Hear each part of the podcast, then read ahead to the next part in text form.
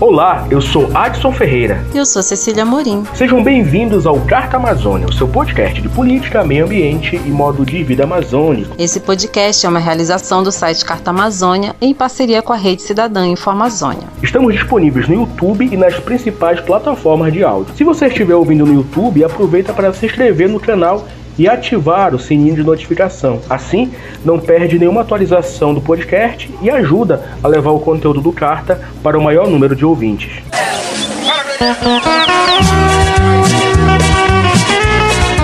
Carta Amazônia, o podcast das multivozes.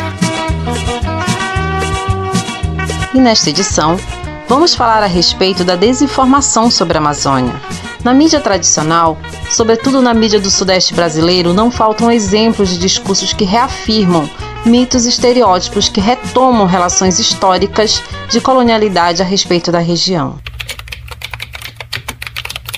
Como é a vida nas últimas fronteiras da Amazônia?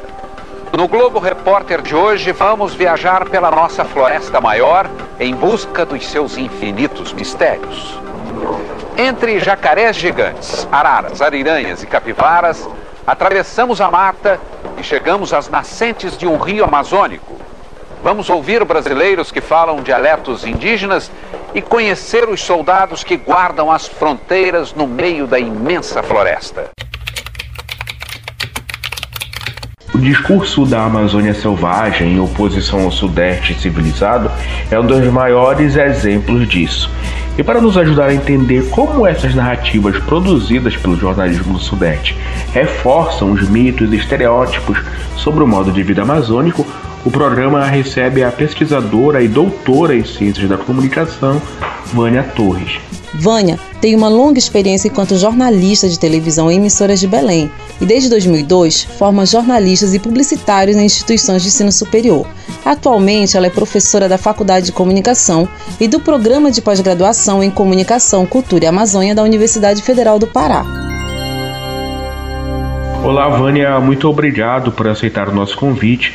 Seja bem-vinda ao Carta Amazônia. No livro A Sombra da Floresta, a Amazônia no jornalismo de televisão, lançado recentemente, você analisa diversas reportagens sobre a região amazônica exibidas pelos telejornais da Rede Globo.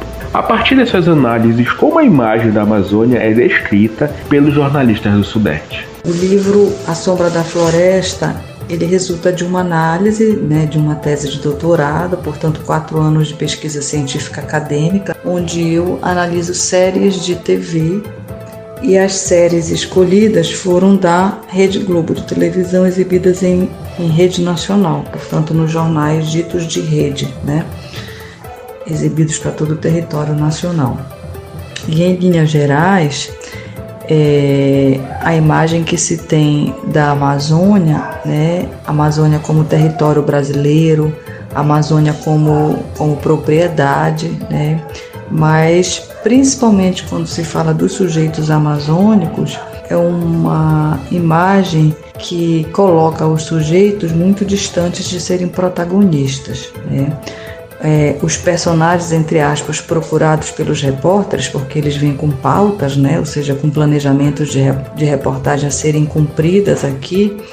É, geralmente os repórteres são de fora, nas reportagens que eu analisei, e eles é, se deslocam ao interior, né, passa pela capital, ou Belém, ou Manaus, né, ou, ou Rio Branco, no Acre, Porto Velho, Rondônia, passa pelas capitais, mas o objetivo sempre é para o interior, né? Porque a Amazônia para eles é sempre essa essa floresta, esse lugar distante, esse lugar atrasado. Então os sujeitos que eles procuram para as pautas, para serem os personagens dessas matérias, são os sujeitos que moram, né, nesse típico lugar de floresta. Por isso que o título do trabalho é A Sombra da Floresta. O que salta aos olhos nas reportagens é a floresta, os recursos da floresta.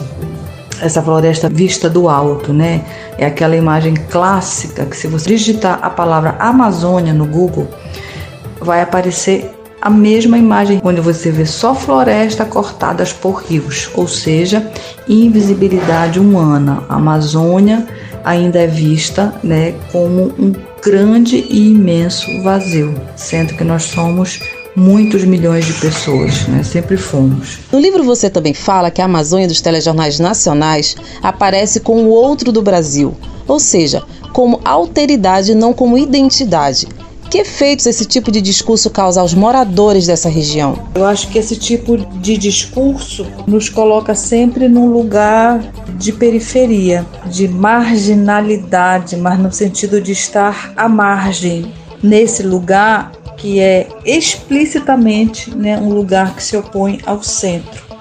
Né? Então, o centro-sudestino, leia-se Rio e São Paulo, onde essas matérias são são produzidas como se eles fossem o Brasil e as demais regiões o resto. Né? Só como eu não analisei as demais regiões, eu não posso falar, mas eu posso falar sobre essa Amazônia construída, narrada, que com certeza causa desconforto. E esse desconforto a gente pode ver em vários sentidos. Eu tenho orientado projetos de mestrado, de doutorado, e essa é uma discussão constante. Nós não somos vistos por esse Brasil sudestino, hegemônico, como protagonistas. Nós não somos vistos, por exemplo, como pesquisadores que pensam, que produzem conhecimento. Não é comum que nós sejamos citados nesses trabalhos dessas instituições mais antigas. As nossas instituições de pesquisa são muito recentes, não têm 100 anos. Os nossos programas de pós-graduação também são muito recentes, não têm 20 anos meus programas de pós-graduação em comunicação, por exemplo. Tudo para a gente é muito novo, muito recente a nossa produção. Então, a gente tem sempre esse incômodo de quem está sendo visto, está sendo olhado como um bicho raro e não como pessoas que possam ser escutadas, que devem ser escutadas quando se trata de Amazônia. E quais os principais estereótipos sobre a região são reforçados nesse discurso do jornalismo do Sudeste? Eu acho que a principal questão que eu trago é a questão da colonialidade, que são teorias importantíssimas que estão observando como essa herança colonial brasileira ela é revisitada com frequência por nós mesmos, por nós brasileiros, que é essa sensação de que o centro europeu, de que os países europeus, de que as pessoas brancas são superiores e as pessoas da colônia, da ex-colônia brasileira, ou seja, o colonizado é o inferior. Mas eu também observo que há uma colonialidade interna, é, uma colonialidade é, exatamente é como se esse Sudeste fosse a colônia, a Amazônia fosse o colonizado. É o sudestino olhando para cá, para o colonizado, que é esse que precisa ser civilizado, que é esse que precisa ser, é, como diz a Igreja Católica, numa campanha da fraternidade sobre a Amazônia, que o, a Amazônia precisa ser catequizada. Então, o Amazônia precisa ser trazido a esse mundo do conhecimento letrado como se aqui só houvesse sujeitos e letrados, e como se o letramento fosse o único conhecimento possível. Então, os saberes locais, o seringueiro, o pescador, o ribeirinho, esses conhecimentos locais, eles são invisibilizados, eles são ignorados pelos jornalistas que vêm de fora, né? Estou falando a partir do material que eu analisei. É muito mais uma tentativa de fazer uma comparação entre esse conhecimento do colonizador com esse conhecimento local. Então, é assim, o senhor não tem televisão, mas o senhor não conhece os atores da Globo? Numa pergunta clara, por exemplo, do repórter Marcelo Canelas para um entrevistado que mora no interior do que não tem televisão. O senhor não conhece a Fernanda Montenegro? Então, é uma, é uma sequência de negações e de negativas que diminuem o outro, né? diminui demais. E esse saber, esse conhecimento desse homem sobre a floresta, que é uma potência.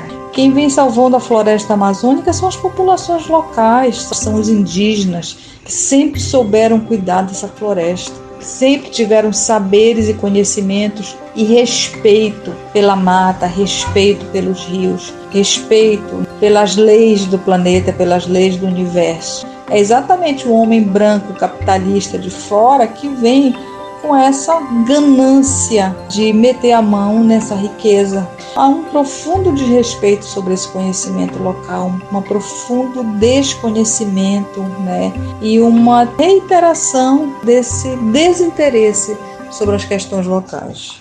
Como o jornalismo produzido na Amazônia pode ajudar a desconstruir esses mitos e estereótipos propagados pela mídia do Sudeste? A gente está muito capacitado a fazer isso. A gente precisa se organizar melhor. Vários cursos de jornalismo aqui, tanto no setor público quanto no setor privado.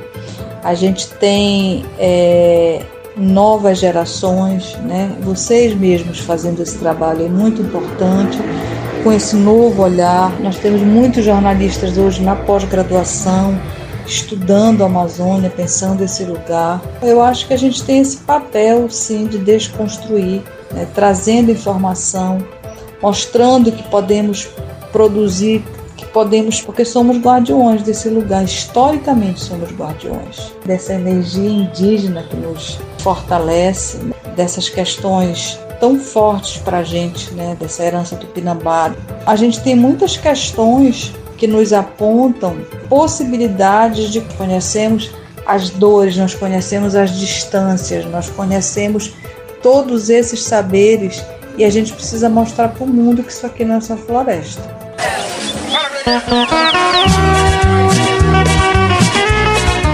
Carta Amazônia, o podcast das multivozes. O Carta Amazônia fica por aqui. Esta edição usou áudio da TV Globo. Para saber mais a respeito do tema desinformação sobre a Amazônia e outros conteúdos produzidos pela nossa equipe, acesse o site cartaamazônia.com.br.